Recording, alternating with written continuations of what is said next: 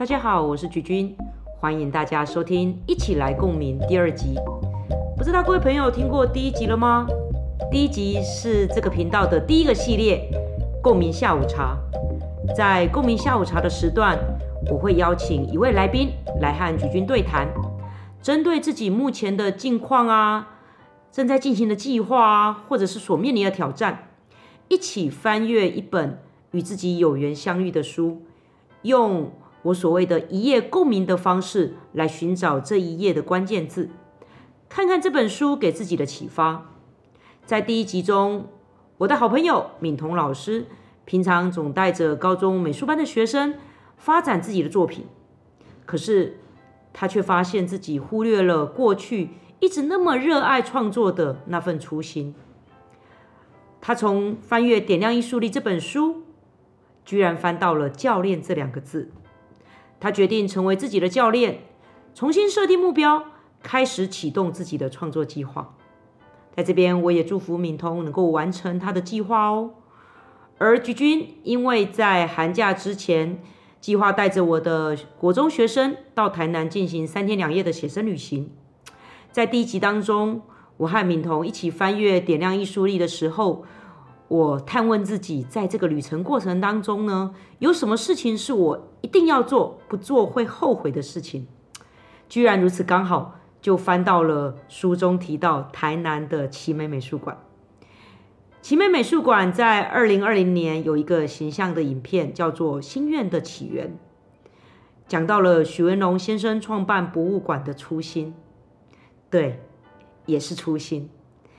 在这边跟大家报告，我真的在带孩子前往奇美美术馆的游览车上，完成了这件自己与自己约定的事。在游览车上，我放了这部短片，跟学生分享。那时还是小孩子的许文龙先生，当初在台南州立教育博物馆，如何看到那些在展柜当中的展品，看到入迷。当时在许文龙先生困顿的童年岁月，那是他的精神寄托，于是促使他许下新建一间博物馆的愿望。希望把当初这份感动分享给民众。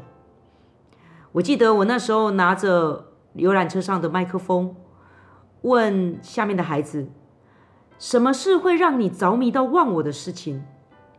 哎，我说的不是那种什么连线打 game 啊，或是追剧那种哦，那些都是游戏的设计者啊，为了让你不自觉投入大把大把的时间、精力，甚至金钱。意图使人疯狂上瘾的各种刻意和用心，那你也不要觉得你所热爱的那些读书之外有的没的小事都是没有什么重要的事哦。其实任何一个小小的初心，只要不断努力，好好的累积，都有可能像许文龙先生一样，把那小小的初心发展成自己的一番事业。我始终相信，做一件事，让世界更美丽。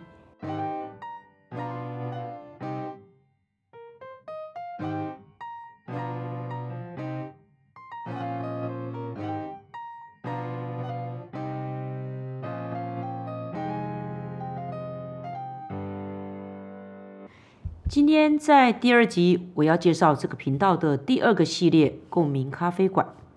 这间咖啡馆的咖啡师就是菊君本人啦。菊君会为大家介绍一本手边正在翻阅的书籍，为大家从这本有意思的书当中浓萃一杯精品咖啡。这杯咖啡，菊君会给大家三份浓缩，也就是三个关键字，和大家一起分享这本书的精华。完整的读书笔记文字档连接，呃，我在这边也会同步的发表在我的方格子专栏当中，连接会放在节目资讯栏以及一起来共鸣的脸书粉砖当中。菊君啊，是九宫格共鸣读书法的推广者，我有一套高效的读书笔记法，让阅读从作者观点回到读者观点，提取能够解决自己问题的有效策略与方法。今后也会陆陆续续在频道中跟大家分享这个神奇的读书方法哦。在共鸣咖啡馆节目的最后，也欢迎大家共同体验这神奇的一夜共鸣时间。跟着菊君带着你目前思思念念、一直想不透、想不通的一个问题，拿起一本书，可以是今天咖啡馆介绍的这本书，更可能会是就在你手边的任何一本书，和我一起来共鸣，让灵感来敲门，帮助我们获得新的洞见和新的启发。好，欢迎你推开共鸣咖啡馆的大门。跟着举君一起来共鸣。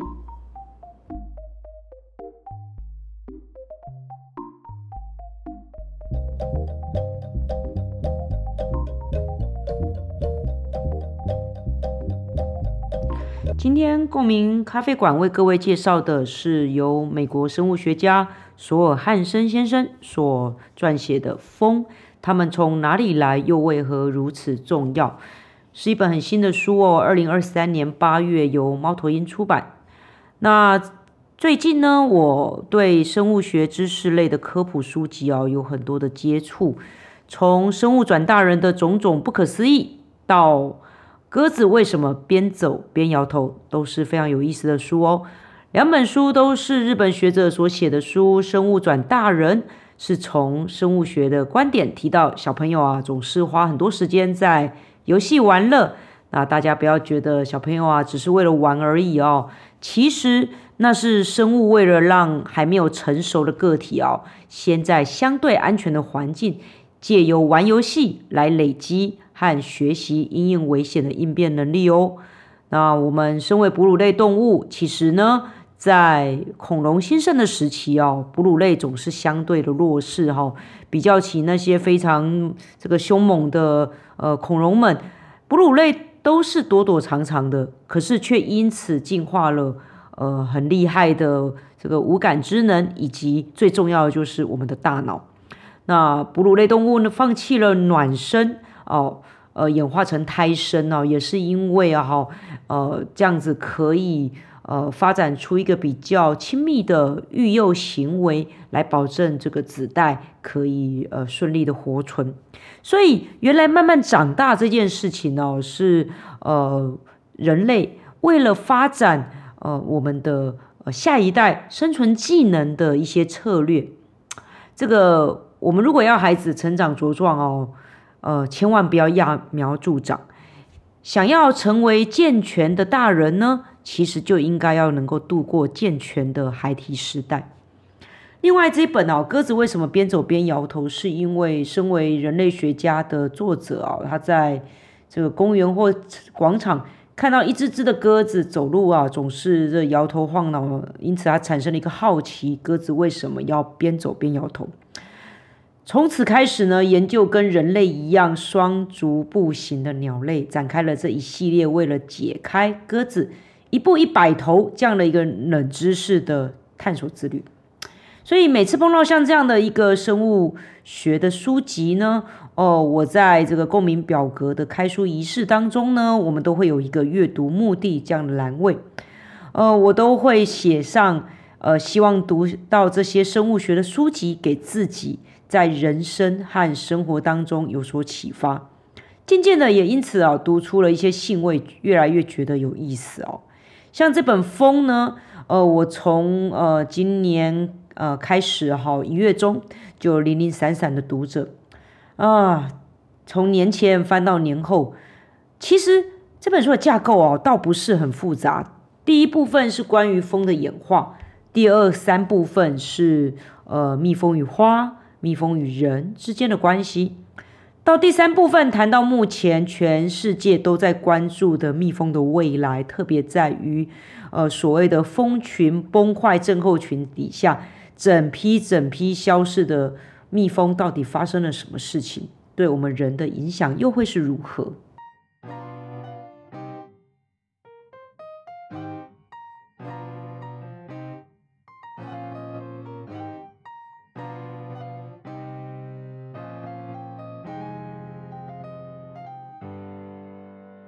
来聊聊，这个呃，身为生物学家兼呃，他说自己是风痴啊，呃的这位作者，他到处去踏查风的一些踪迹，然后呢，去结识各个地方的养蜂的这些人，甚至也带着他的儿子啊，追逐着蜂群啊，到处去辨识各种不同的蜜蜂啊，哦，这个诱捕蜜蜂，然后呢，呃呃，找到很多很多的方法哈，不管是什么呃盒子啊、雨鞋啊、各种管子啊等等的，哦，呃，其实哦，在他。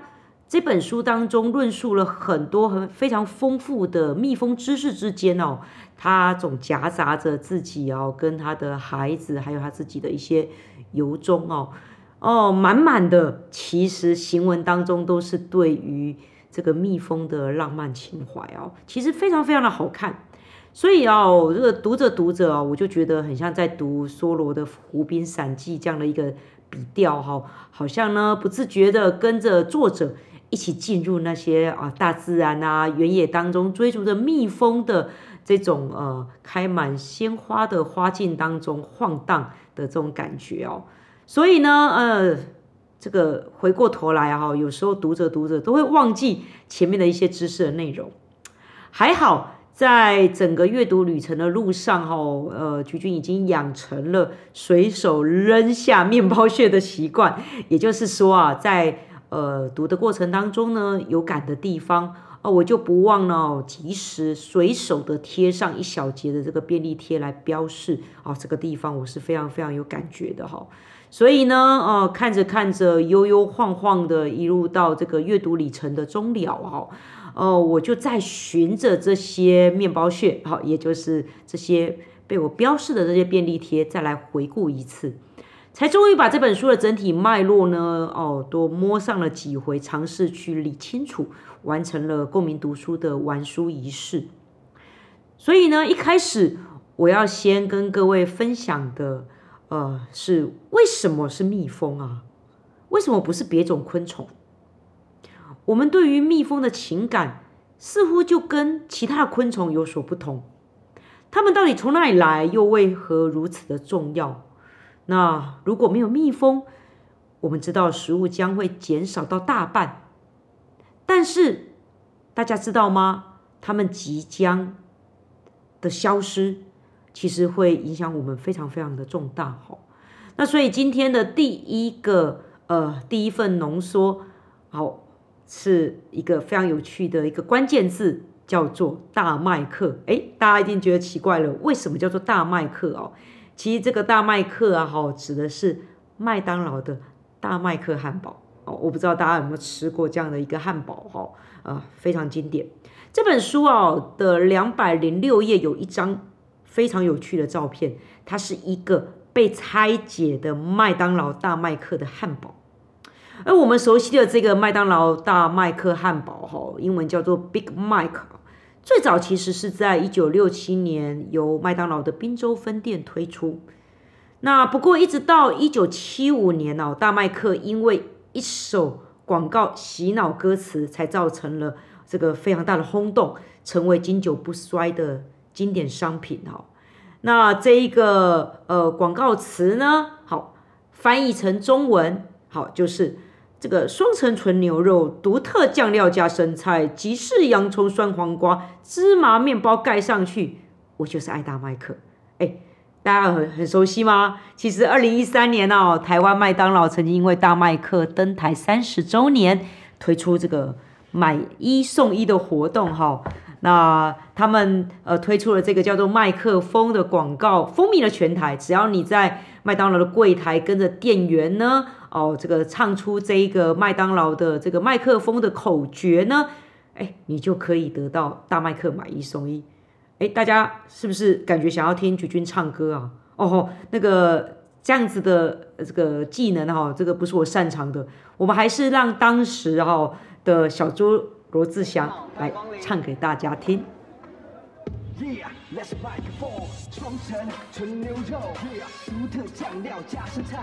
鸡翅、洋葱、酸苦瓜、芝麻面包盖上去，我就是爱大麦克。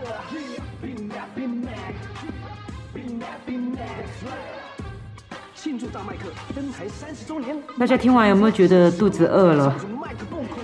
我们的作者索尔哈，他把一个大麦克拆开，把食材当中需要依赖。蜜蜂授粉的食材挪掉。你们猜猜，麦克风这一首口诀只剩下什么吗？双层纯牛肉，面包盖上去。Let's go。对，生菜啊、cheese 啊、黄瓜啊、洋葱啊、芝麻都不见了。而所谓的独特酱料当中，有的胡椒啊、姜黄、黄豆、芥花等等的，也全部不会存在。这个酱料当中只会剩下玉米糖浆、蛋黄、食品保藏剂，还有呢名称像是呃核藻酸丙二酯这样的增稠剂而已。所以各位，这世上如果没有蜜蜂的话，我们可能还是会有东西吃了。不过食物会变得很无聊，甚至索然无味。而真正严重的是呢？因为粮食短缺所造成的价格上涨，甚至饥荒会发生。我们知道，传说中人类的每三口食物就会有一口是依赖着蜜蜂。哎，这个其实不是呃空穴来风哦。呃，书上说到，全球有百分之三十五以上的农作产量来自于必须依赖蜜蜂，还有其他授粉的植物们。如果当我们论及到食物种类而言呢，比例啊，甚至会接近于四分之三。想想看，这样的比例，我们可以想象，如果一整群一整群的蜜蜂突然消失，对人类的影响会有多大？好，第二份浓缩呢，哈，关键字是演化。本书最精彩的部分哦，我认为是关于。蜜蜂和花之间的关系，花朵为了吸引蜂这样的一个交客前来，无不卯足了全力哦。他们用香气啊，用花蜜啊，用能够留住蜜蜂驻足的各种呃，包含这个花萼、呃花朵本身的造型等等的结构，为了就是让他们特定偏好的蜜蜂。能够粘黏更多更多的花粉，来帮助花，呃，可以协助他们授粉。这本书啊的一百二十四页当中有一张非常有趣的照片，哈，呃，照片里面呢是中美洲的帽花兰属的兰花，呃，这样的兰花哈，它呢，呃，本身吸引了哦雄性的长舌蜂，呃，为了去收集。他们在交配仪式当中需要的一些非常香的香氛精，那那些蜜蜂呢会掉入到充满液体的花筒当中。呃，蜜蜂呢掉到这个液体当中的时候呢，它们得要非常奋力的游泳，哦，长达三十分钟才能够找到花朵后面有一个隐藏的藏身逃生口。因此，当它们呃，全身这个湿哒哒的爬出的时候呢，它的身体其实已经粘附了满满的花粉包。那花儿这样的一个设计哦，真的也是煞费苦心啊。那我们的蜜蜂呢？呃，为什么它会成为花朵授粉的好伙伴呢？这个其实要从演化当中的呃一只胡蜂，好，它放弃它猎食，呃，像蚜虫啊。蝴蝶啊，蜘蛛这种属于肉食性猎人的生活，开始转变成为呃以花朵为食物来源的素食者开始说起，可以说是啊，为了生活啊来改吃素啊。呃，相信最大的可能可能是距今六千五百五十万年前的白垩纪。呃，我们假设，好，当然这些都还是假设哈。呃，远古的胡蜂，他们在花朵上面捕猎。那猎物本身呢，它带着这些花粉哈，让这些胡蜂哈，呃，带着带着，呃，去喂食他们的胡蜂宝宝。那一起把它跟着肉一起把配料花粉也吞下肚子里哦。那这时候，在花朵当中捕猎的胡蜂，他们可能就发现，哎呦。采集花粉比猎食的风险更低哦，而且更容易活存哦。好，这个这个猎食的过程当中，如果不小心哦，这个呃这个身体哦，这个呃被反咬一口，有了伤口之后，其实哦这个存活率都呃死亡率都很高哦。所以在物竞天择底下呢，它就慢慢的演化出以采蜜为生的这样的一个吃素的蜜蜂。哦，大家想想，花朵当中的花蜜，它可以帮助这个呃蜂来果腹，呃高蛋白的这些花粉又可以喂养幼虫，而花儿呢，其实静止不动在那边，也很容易采集。甚至呢，花朵本身还发展出这个所谓的授粉的症状，哦，来去吸引蜜蜂来访。哎，这样子的一个吃素的转型哦，真是太好了。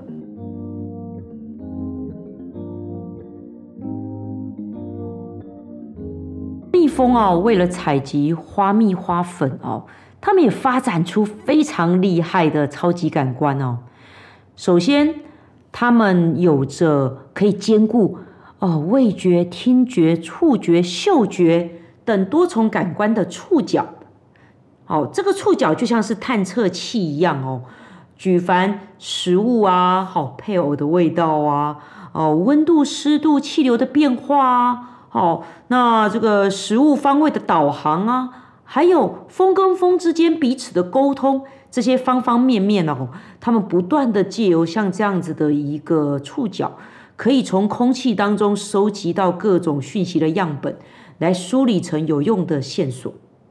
此外呢，哦，就是那个几乎占满全脸的这个复眼哦，他们的每颗复眼里面有超过六千个的小眼哦，因此其实任何微小移动哦，它不只是刺激单一束的视神经而已哦，而是。一连串的引发各种的这个神经的反应，来传回大脑，拼组成一副非常大而广角的全像。所以大家可以想象，这就是为什么哦，要捕捉一只蜜蜂真的是非常的难哦。那蜂的视觉呢，可以看见人类看不见的紫外线。研究至今所知道的所有的开花的植物当中哦，有超过四分之一以上的花呢，有着。黄色素和这个紫外线结合之后呢，它们会产生一种人类看不到的，叫做风紫的色调，紫色的紫。呃，就像是蒲公英，人类看起来只是普通的这个单色的花瓣而已哦。可是，在蜜蜂的眼中呢，就不是这个样子喽。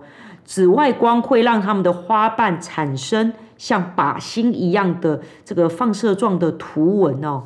那这种叫做花蜜引导的这种图像呢，哎，刚刚好就为了这些蜜蜂指出一一项这个通往花蜜跟花粉的一个非常确定的方向。所以蜜蜂跟花发展出来的这种特殊关系哦，基于彼此根据授粉的成本啊，好得到的报酬啊之间彼此相互的调试。这个通过的这个生态系统彼此的相互结盟，共同的演化，使过程当中所有的参与者哦，都发生了遗传性状上面的改变。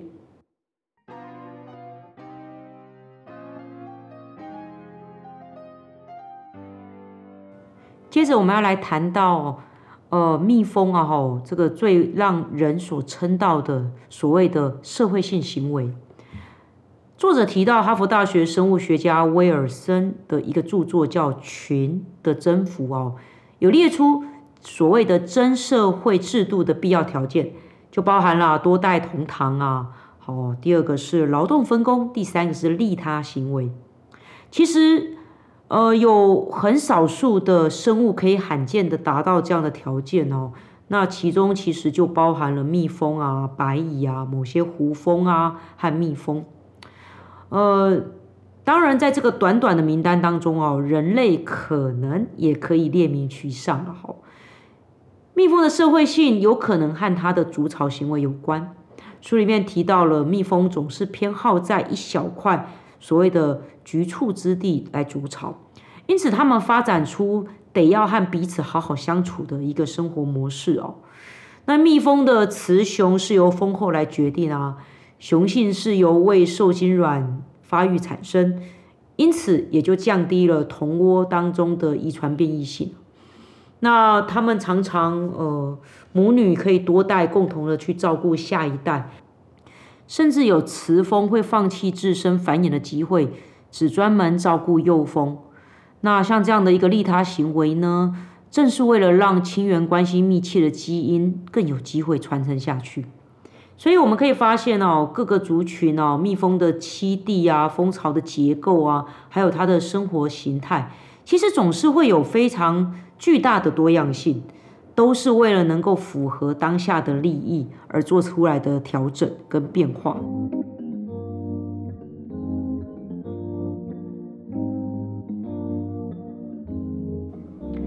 本书的第三个关键，我们要回到人与蜜蜂。那我的第三个关键字是蜂蜜。讲到演化洪流的共舞，人类也有可能跟蜜蜂和花朵也产生关联吗？现代智人脑的大小哦，突然产生了跳跃性的改变。比起远古的人猿哦，还大上两倍半。那两倍半的脑容量的大小哦，它是需要摄取呃相应增加的大量的卡路里，才能够去支援这样的一个耗能。目前大部分的理论哦，都把功劳归因于人类，因为透过狩猎增加了肉食的摄取。或者是开始因为会使用工具啊，来去处理一些呃快精类淀粉的类的食物，以及掌握火的烹饪使用，来去提供整个营养摄取的优势哦。不过，古生物学家现在在人类创新的饮食名单当中呢，哎，尝试放进蜂蜜这个选项。蜂蜜哦，其实是具有。呃，非常高营养价值的哈，它有高葡萄糖成分哦，整体饱含能量，是所有的食物当中哈最有助于大脑发展的食品之一。人类学家呢，他们研究着目前依然过着传统采集游猎生活的坦萨尼亚呃部落哈扎部落，发现。哈扎人当中呢，他们的蜂蜜猎人哦，会用火炬去把蜜蜂熏开，然后爬上树上，把滴着这个金黄蜂蜜的蜂巢带下来，哎，就如同奖品一样带回营地，受到所有部落的这个呃大大小小孩童的欢迎哦。那已有资料当中的每一个采集狩猎族群，其实都把。蜂蜜视为主要的食物来源，就像哈扎人的饮食当中呢，保守估计，蜂蜜居然占有总热量的百分之十五。这或许也可以解释哦。我们都知道，需要发育的幼童哦，这个他们的身体总比成人更能够吃甜，更爱吃甜。好，最后哦，其实蜜蜂它见证的。是文明的兴衰哦。人类对蜜蜂的迷恋从古来就根深蒂固，不断的去追寻那份啊，可以代表着呃生存保障的这样的一份甜头。埃及人在西元前三千年，其实已经发展出非常成熟的养蜂技术，像印度啊、印尼啊、美洲的玛雅人啊，他们都有。这样的一个技术可以独立驯养着蜜蜂，获得蜂蜜哦。从古兰经到圣经，天堂总被描述成流淌着蜂蜜成河的地方。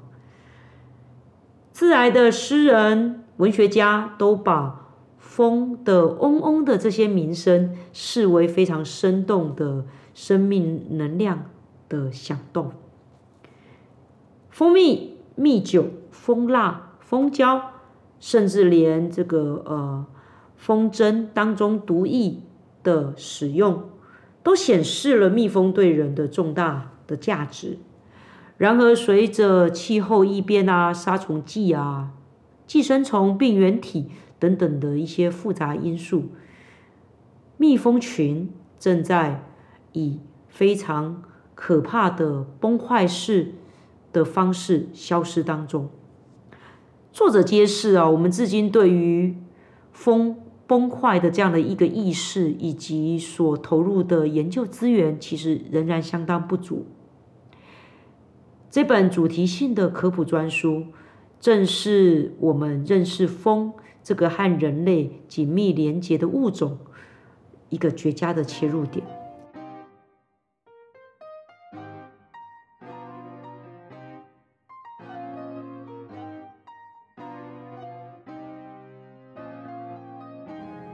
在节目的最后，我们来到了一夜共鸣时间。如果你手上有这本书，当然欢迎你可以跟我一起来共鸣。但是如果没有也没有关系。呃，菊君呢，先来说说我在一夜共鸣之前，我会呃去想着我目前的一个问题、一个挑战，或者是正在进行的计划。当然对我来说 p o c k e t 来到第二集。到底是不是能够继续坚持自己的信念，继续花这么多的时间来做这样的节目？对我来说，当然是呃需要一些呃对自己的精神喊话的啦。那如果我带着像这样的意念，这本风它会不会给我什么样新的启发呢？好，那一夜共鸣其实就是当我现在两只手拿着这本书。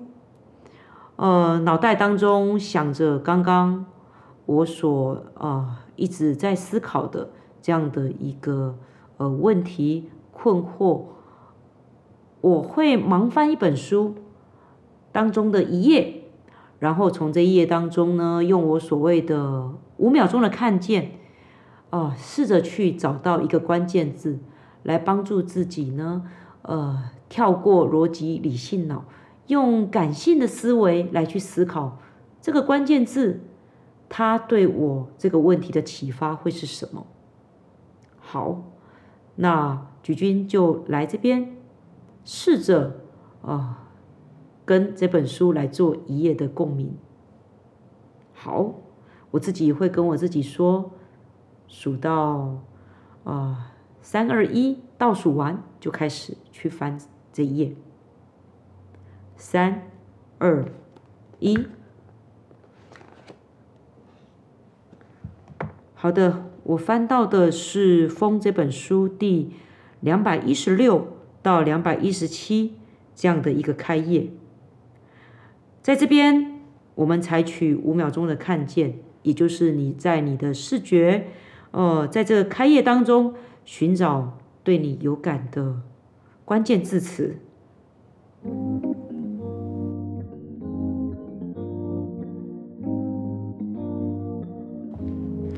我看见了作者呢，他正在一个呃森林的边缘吧，呃，试着找一个地方坐下来，想要等待，呃，是不是能够有蜜蜂出现？声音无声无息的这个一分一秒流逝，看不见任何的蜜蜂，直到他注意到一只飞来飞去的小灰蝶。这是北美当中最小的小灰蝶。要能够照顾那么多花，其实必须要有蜜蜂来线中来帮忙。可是呢，这个时间，呃，事实上，呃，天气还在，呃，还属于比较寒冷的状况。他在想，附近一定有成群的蜜蜂正在冬眠，正在躲在在地底下的巢穴当中。或者是在呃呃枝干的这个中空的尾端，好正在冬眠着。而当气温回升，繁花在接下来的日子里蔓延，那些风绝对会出现，以这个嗡嗡的声音，让这片沙漠生机蓬勃。这段文字我读到作者，虽然眼前。并没有蜜蜂的踪迹，心中却，呃，对于蜜蜂它们的呃再度的出现感到有信心，感到期盼。对于我自己的问题，刚刚跟各位分享了，回应到一个跟这本书完全看似没有任何关系的问题，也就是我在经营 Podcast 的这一个频道过程当中，我自己的信念应该如此如何坚持？我感觉到这样的一个情怀，好像跟作者有某种程度上面的相连。其实我也不知道，呃，未来会如何？不知道我心目中的那个蜂群他们在哪里？这件事对我而言是自己与自己的一个约定。对我来说，为的并不是呃所谓的呃个人声浪啊，哦，或者是呃流量点阅率啊等等的。它就是对我来说是一件重要的事情，不去做，我或许会一辈子遗憾。就像是作者，蜜蜂对他来说，它就是这大自然当中的一个物种，可是他却让自己成为一个蜂痴，成为一个追风人，希望能够把这个问题点出来，因为我想。这也是他与他自己的约定。